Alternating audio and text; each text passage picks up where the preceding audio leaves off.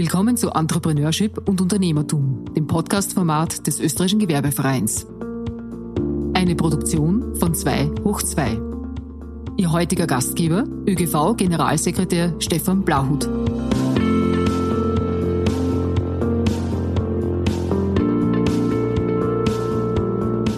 Ein herzliches Hallo zu unserem vierten Episode von Entrepreneurship und Unternehmertum. Heute begrüße ich Pascal Tricot, der das erlebt und getan hat, was womöglich viele in dieser Welt gerne tun möchten. Er hat nach seinem Studienabschluss Elektromechanik zu arbeiten begonnen, hat eine steile Karriere in einem internationalen Konzern verfolgt, die ihn rund um die Welt, zuletzt nach Indonesien gebracht hat. Dort hat er in 18 Jahren 17 Vorgesetzte erlebt und kennt sich also mit Führungsstilen sehr gut aus, hat ein breites Wissen über die Organisation multinationaler Konzerne und hat den Konzern auf der Position eines stellvertretenden Vizepräsidenten eines Top 5 DAX-Konzerns verlassen. Heute ist Pascal Tricot diplomierter Lebens- und Sozialberater, zertifizierter Mediationsleiter und Trainer. Diese Fähigkeit übt er als Geschäftsführer seines Unternehmens The Golden Space aus. Seine Stärken liegen in den Bereichen Unternehmensstrategie und Businessentwicklung, natürlich auch Verkauf, Menschenführung und in seiner Persönlichkeit als Visionär. Lieber Pascal, Du hast schon einen weiten Weg um den Globus gemacht und der hat dich heute hier zu uns geführt. Woher kommst du denn gerade her? Ja, erstmal vielen lieben Dank auch für diese Einladung und äh, vielen Dank, dass ich dabei sein darf auf dem Podcast. Freut mich schon extrem drauf. Ähm, deine Frage, wo kommst du gerade? Du meinst jetzt von zu Hause. Heute früh hatte ich schon ein Zoom-Meeting, was normal ist heute Tag. Und ähm, jo, da komme ich von her.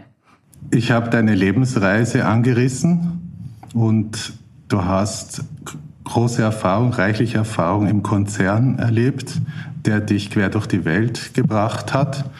Und du hast im Endeffekt entschieden, okay, das ist es nicht mehr, du möchtest neue Wege einschlagen. Wie ist diese Entscheidung gereift? Was hast du dafür getan und wie ist sie dann tatsächlich passiert? Gut, ich, ich darf dich vielleicht eine Frage stellen. Warst du schon mal verliebt in dein Leben? Oh ja, immer. Und wenn ich mal frage von dem Moment, wo du verliebt bist, das ist ein Moment, wo du nicht drüber nachdenkst. Das ist etwas, du überlegst dich das nicht. Das ist nicht etwas, wo du sagst, ah, vielleicht bin ich jetzt verliebt oder vielleicht schon. Irgendwas kommt da in dir und du spürst es auf deinen ganzen Körper, dass diesen Moment da ist. Und so etwas Ähnliches hatte ich, wenn ich in Indonesien, the Golden Space Indonesien kennengelernt habe und wo ich in einem Kurs saß, einen sieben Tagen Kurs, und wo ich mich selbst kennengelernt habe. Ich habe eine Verbindung mit mir gemacht, wo ich gedacht habe, die habe ich schon mein ganzes Leben. Nur bis auf den Moment war es mir nicht bewusst, dass ich den eigentlich nicht hatte. Und diesen Gefühl, die ich hatte, wo ich mich selbst endlich mal getroffen habe, hat mir so verändert, wo ich gedacht habe von, okay, ich wünsche mir, dass jeden Mensch das auch spüren kann. Und das war für mich den entscheidenden Punkt, um zu sagen von, da gibt noch viel mehr, was ich in die Uni gelernt habe, was ich in äh, Vertriebskurse gelernt habe, Managementkurse gelernt habe. Da gibt noch viel mehr, was man an sich arbeiten kann und wie man sich weiterentwickeln kann. Das heißt, du hast äh, dich selbst kennengelernt in dem Sinn und hast dann beschlossen, diese Erkenntnisstiftung bei anderen ähm, auch wirken zu lassen zu helfen, diesen Weg zu gehen. Nachdem ich mir selbst wirklich bei mir gekommen bin, habe ich auch gesehen, wie es mein Leben verändert hat. Ich hatte zum Beispiel Schwierigkeiten mit verschiedenen Charakteristiken, Eigenschaften von Personen. Nicht jeden Person konnte ich neutral mit umgehen. Personen, die zum Beispiel narzisstische Eigenschaften haben, hatte ich eine Schwierigkeit damit zu kommunizieren, da ich mein Team anders geführt habe. Ich war immer davor, dass meine Mitarbeiter, dass ich die promovieren kann, dass ich die im Rampenlicht stellen kann, wenn die etwas Gutes getan haben. Und das ist natürlich 180 Grad umgekehrt, was jemand mit narzisstischen Eigenschaften macht. Deswegen, wenn ich da mit einer der Manager ein Gespräch hatte, dann hatte ich keine Neutralität. Ich war intern, war ich von innen, war ich genervt, war ich frustriert und was ich dann gesagt habe, diese Information, diese Energie in meinen Worten, die sind auch angekommen. Und deswegen hatten wir immer eine Konfliktsituation. In diesen Kurs zum Beispiel habe ich gelernt, mehr und mehr verschiedene Menschen zu akzeptieren, wie die sind. Da ich mich selbst wieder mehr akzeptiert habe. Und das hatte sofort eine Wirkung auf die äh, Umgang mit diesen Personen. Danach mit meinem narzisstischen Manager hatte ich einfach ein normales Gespräch und hatte mir zugehört. Hatte mich sogar respektiert. Und das ist nur ein, ein kleine Eigenschaft. Ähm, man merkt das erst, wenn sich etwas verändert, wenn die Veränderung schon da ist. Wenn ich im Flughafen gestanden war in einer Schlange und vorher selbst in der Business Class Linie nur eine Person vor mir war, war ich schon genervt, dass es nicht schnell genug geht. Und irgendwann habe ich dann gemerkt von, okay, ich stehe wieder in diese Schlange, in diese gleiche Schlange, aber es tut mir nichts mehr. Ich kann einfach diesen Zeit, die sowieso ich jetzt da habe und ich kann diesen Zustand nicht verändern, dass diese Person für mich steht. Und wenn der irgendwo ein Problem hat, mit seinem Gepäck aufzugeben oder irgendwo zehn extra Fragen hat, dann hat er erstmal diese zehn extra Fragen. Und das ist irgendwo eine Einstellung in deinem Kopf, das ist eine Einstellung von Personen, wo man dann sagt okay, man kann es auch diesen Zeit anders nutzen. Statt sich zu ärgern, nerven, ob es jetzt im Stau ist oder ob es irgendwo ist, ist, ist wurscht. Irgendwo ein, etwas, was man getriggert wird, kann man darum sagen von, ich gehe da anders mit um. Und das habe ich gelernt, Schritt für Schritt. Und das merke ich natürlich bei in diesen Konzernen, äh, wenn man 150 Mann Team hat, du hast auch wieder die ganze Palette von Personen. Du hast viele Mitarbeiter, die wissen nicht, wo die Reise hingeht. Du hast einige, die sind eifersüchtig, wenn jemand anders promoviert geworden sind. Du hast andere, die sind motiviert, aber trotzdem ist es nicht irgendwo ihre Wunschstelle. Und ich habe das gemerkt, wie viele Menschen in einem Unternehmen, und das geht nicht nur bei Mitarbeitern, das geht bis ins höchste Management-Ebene, eigentlich auf die Suche sind, auf die Suche nach etwas Besseres, auf die Suche nach etwas, was denen im Leben mehr Spaß gibt. Und da sind wir dann. Das können wir machen, dass wir innen tief reinschauen bei dieser Person. Was sind diese Eigenschaften, so dass wir verändern können? Und das war eigentlich, wenn ich mal zurückblicke, das war, was ich schon immer gemacht habe in diesem Konzern bei jedem Mitarbeiter, selbst wenn ich in, die, in, in der Raucheseck gestanden bin, dann bin ich mit Menschen, Kollegen, habe ich auch Privatthemen angesprochen. Ich wollte dir immer weiterhelfen. Das hat mich immer fasziniert, wie Menschen so ticken, wie Menschen agieren. Und das habe ich jetzt äh, mein Hauptberuf gemacht. Ja. Und das ist mir bewusst geworden in diesem Kurs von, okay, das ist es eigentlich, was, was wirklich meine Lebensaufgabe ist. Auf einer Bühne zu stehen, Industrie 4.0 für 500 Mann, ja, das ist schön. Aber das ist noch für mich noch die nächste Level halt. Wenn ich das so formulieren darf, du bist sozusagen gewechselt vom Schein zum Sein.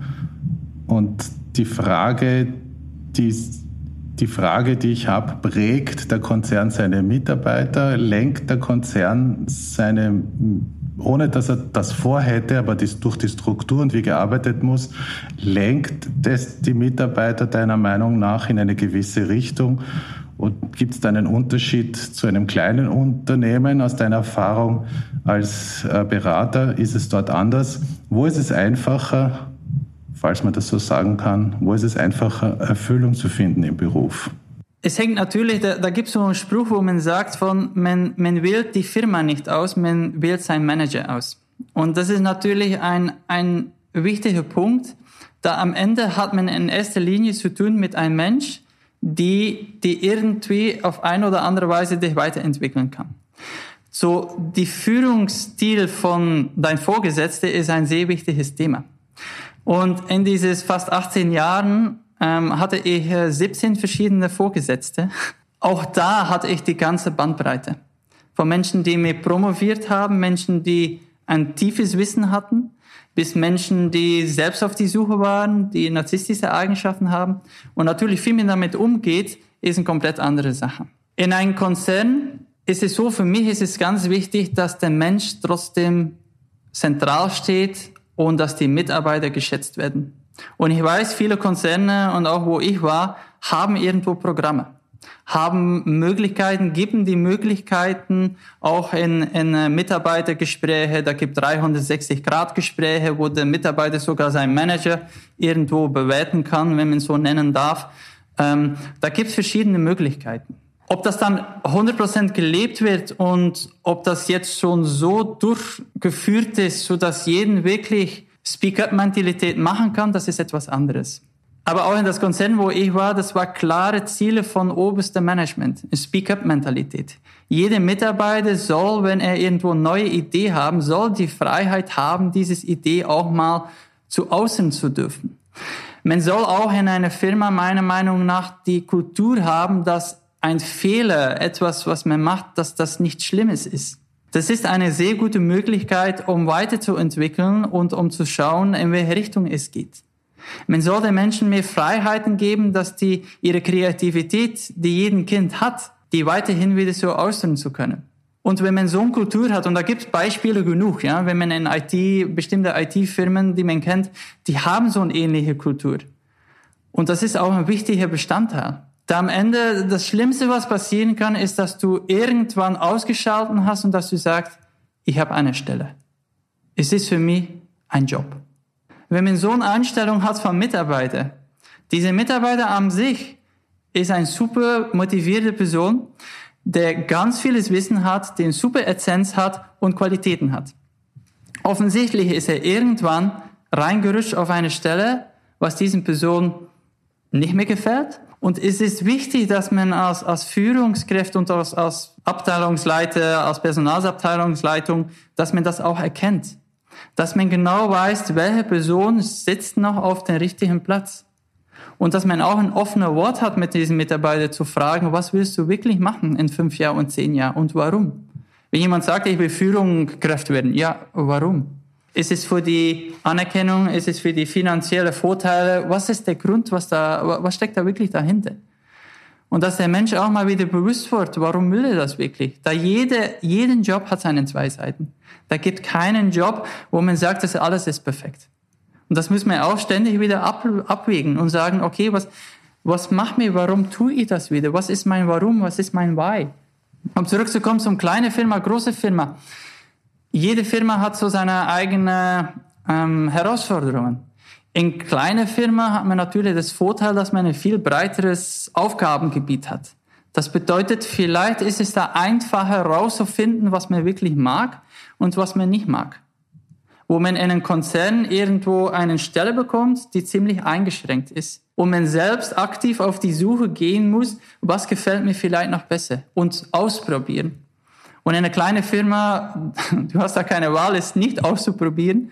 Es ist sehr oft als Selbstständige, du musst alles machen, von Einkauf bis Verkauf, von Vertrieb äh, bis Marketing und so weiter.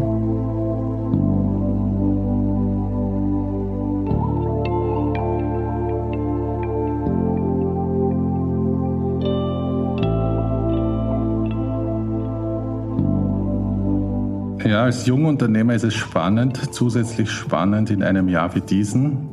Du warst deine eigene Führungskraft letztendlich, weil du erkannt hast, dass du aus dem Konzern herausgehen musst und dass du deine eigene Firma gründen musst.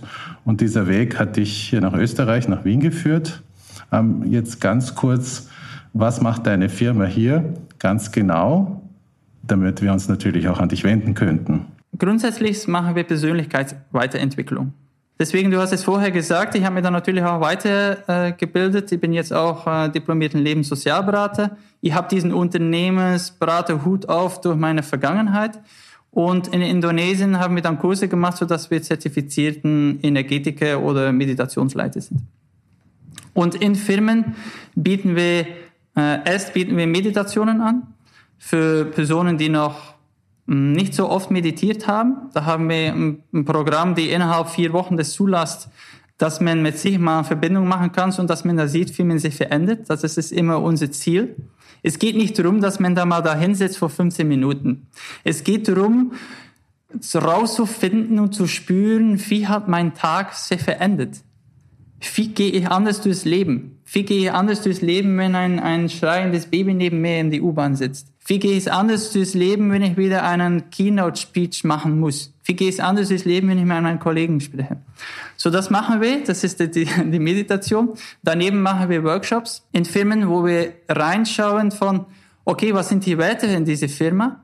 Was ist so, das bedeutet von äh, ähm, Image, ähm, Firmen-Identity. So, was sind die Werte von der, in dieser Firma? Äh, was ist die Mission, Vision und inwieweit können die Mitarbeiter sich da überhaupt damit identifizieren?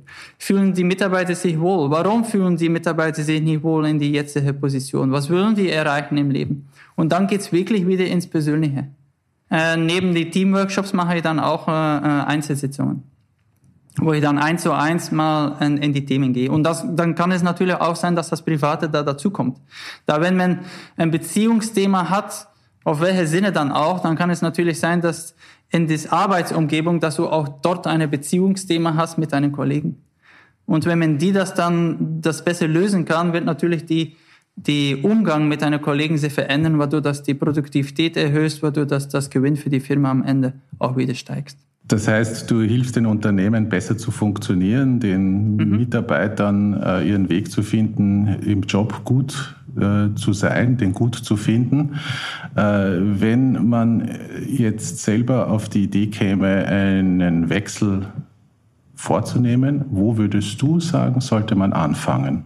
Ich bin so eine Person, der sagt von, ich stelle eine Entscheidung nie in Frage.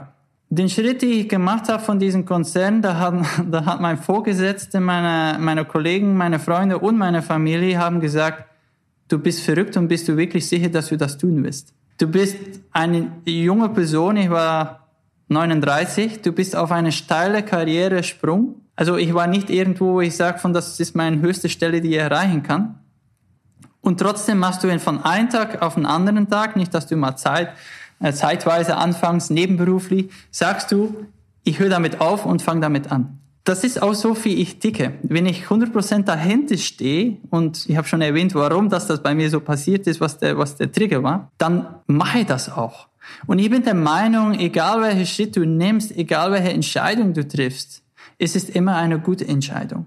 Und selbst wenn du dann etwas lernst, selbst wenn du eine Erfahrung machst, wo du nachhinein sagst von, hm, jetzt würde ich das anders machen, Du brauchst diese Erfahrung zu wissen, dass das nicht der richtige Weg ist. Und in diesem Sinne kann ich nur jedem empfehlen, hab keine Angst von Entscheidungen, hab keine Angst, deinen Mund aufzumachen, hab keine Angst, Sachen auszuprobieren. Leb deine Kreativität. Denk mal wieder nach, was hast du in die Kindheit gemacht, was hast du geliebt? Und vielleicht gibt da einen Job, wo du in die Richtung gehen willst. Ich bin Master in Science in Elektromechanik, jetzt, jetzt mache ich Meditationen. Das ist eine komplett andere Welt könnte man sagen. Am Ende ist es alles verknüpft und die ganze, das ganze Wissen, was ich gelernt habe und auch was ich in den Konzernen, die, die Führungsqualitäten und so weiter, das bringe mir jetzt natürlich weiter wieder in meinen neuen Weg. In diesem Sinne sind alle Erfahrungen, die man, die man aufgenommen hat, sind nicht verloren, aber ist eigentlich eine Erreicherung, äh, Erweiterung von dich selbst. Und deswegen, ich kann nur jedem empfehlen, geh mal tiefer in dich rein, was willst du wirklich tun? Und wenn für dich ist von, ich stelle mir ein Wunschleben vor, wo ich wirklich Unternehmer bin, ja, wo ich die Welt verändern kann. Und ich habe das Gefühl, wo ich jetzt bin, kann ich die Welt nicht verändern. Und ich habe eine super Idee, warum nicht probieren? Was ist das Schlimmste, was passieren kann? Du hast diese Entscheidung faktisch ohne Not getroffen. Du hast dich selbst gefunden, sozusagen, und daraus deinen Schluss gezogen. Und wir sind jetzt am Ende eines sehr spannenden Jahres 2020 wo ganz viel Umwälzung stattgefunden hat, also schneller geworden ist, weil vieles wäre sowieso gekommen, aber jetzt kommt sehr viel, sehr viel schneller. Viele sind gezwungen, sich in diesen Herausforderungen zu stellen, sei es beruflich, sei es privat. Da gilt nämlich an die gleiche Empfehlung. Ja, genau. Also bei uns zum Beispiel, wir hatten schon vor, irgendwann Sachen online zu machen. Nur wir haben gemerkt, der Markt ist irgendwie noch nicht dafür. Das kommt noch nicht irgendwie an, Menschen wollen sich live treffen. Und dann kam der erste Lockdown und da war ich mitten in ein so ein vier Wochen Programm. Das bedeutet, die zwei ersten Wochen waren vorbei und hatte ich natürlich auch live die getroffen. Und da habe ich innerhalb äh, ein paar Minuten habe ich entschieden, na, das will ich wirklich weitersetzen. Ich will das nicht jetzt auf Hold machen und habe entschieden von, okay, ich gehe die dritte Woche, mache ich via Zoom. Kauf mir einen Account für 20, 30 Euro und los geht's. Und dann machen wir es einfach. Viele Menschen haben die Neigung, alles 20 Mal zu überlegen. Und man hat es gesehen während Corona, all die Pläne, die man gemacht hat, alle Businesspläne, wie schön und gut das die waren. Die meisten Businesspläne kann man innerhalb zwei Minuten in die Tonne schmeißen. Da plötzlich die äußerliche Sachen sich komplett verändert hat und das muss man schnell agieren. Deswegen bin ich der Meinung, planen ist gut, aber nicht zu viel. Einfach machen. Und manchmal ist es so, wenn man etwas tut, dann kommen wieder neue Ideen, da man dann durch das man schon in diesem Flow ist, durch das man schon in diese Energie ist, kommt automatisch wieder neue Richtungen. Wenn du mich fragen würdest, was würde ich genau anbieten in fünf Jahren in Filmen? Ich weiß es nicht. Ich weiß, was ich jetzt anbiete. Und ich bin offen für jeden Veränderung und ich lasse mich einfach auch ein bisschen begleiten oder ich lasse mich einfach mal steuern auch. Ja, und ich will nicht alles immer in Kontrolle oder selbst in Kontrolle haben. Das ist eine Utopie, das zu denken, dass man das hat.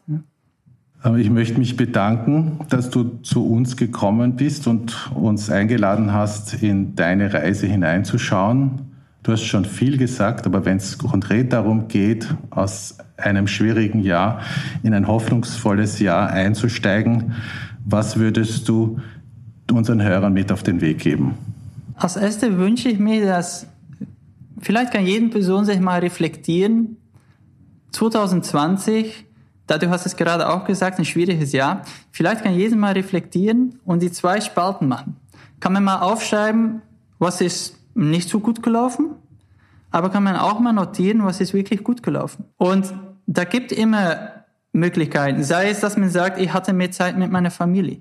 Sei es, dass man sagt, ähm, ich habe mich selbst gefunden, ich habe eine Entscheidung getroffen, was auch immer das diese Entscheidung war, ob das jetzt eine private Entscheidung oder eine berufliche Entscheidung war. Dass man mal da, darauf nachdenkt. Natürlich bei uns auch, wir haben verschiedene Termine, Workshops und so weiter annulliert oder annullieren müssen. Nur, da ist auch wieder ein neuer Weg aufgegangen. Wir sind jetzt sehr aktiv online. Und das ist etwas, was ich zu danken habe zwischen Klammer an Corona. Und deswegen gibt immer zwei Seiten im Leben. So, das wünsche ich, das wünsche ich jeder dass jeder auch mal die zwei Seiten anschaut und die positive Seite anschaut und das dann auch mitnimmt. Da egal was kommt, egal wann oder wie, ob dritten Lockdown oder ob wir geimpft und wann wir geimpft werden, das Leben geht weiter. Und man kann mal anschauen von, wie mache ich wirklich das Beste aus meinem Leben. Ich glaube auch, dass 2020 ein guter Beitrag war, uns resilienter zu machen und uns den Herausforderungen besser stellen zu müssen und zu können. Lieber Pascal, schön, dass du den Weg zu uns gefunden hast. Danke für das Gespräch und ich wünsche dir ein ganz tolles Jahr 2021. Danke dir. Dir und deiner Familie auch. Vielen lieben Dank. Bis bald.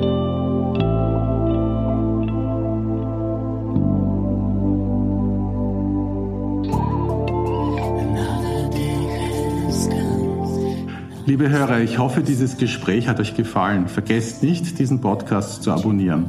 Und schauen Sie unbedingt auf unserer Website www.gewerbeverein.at vorbei.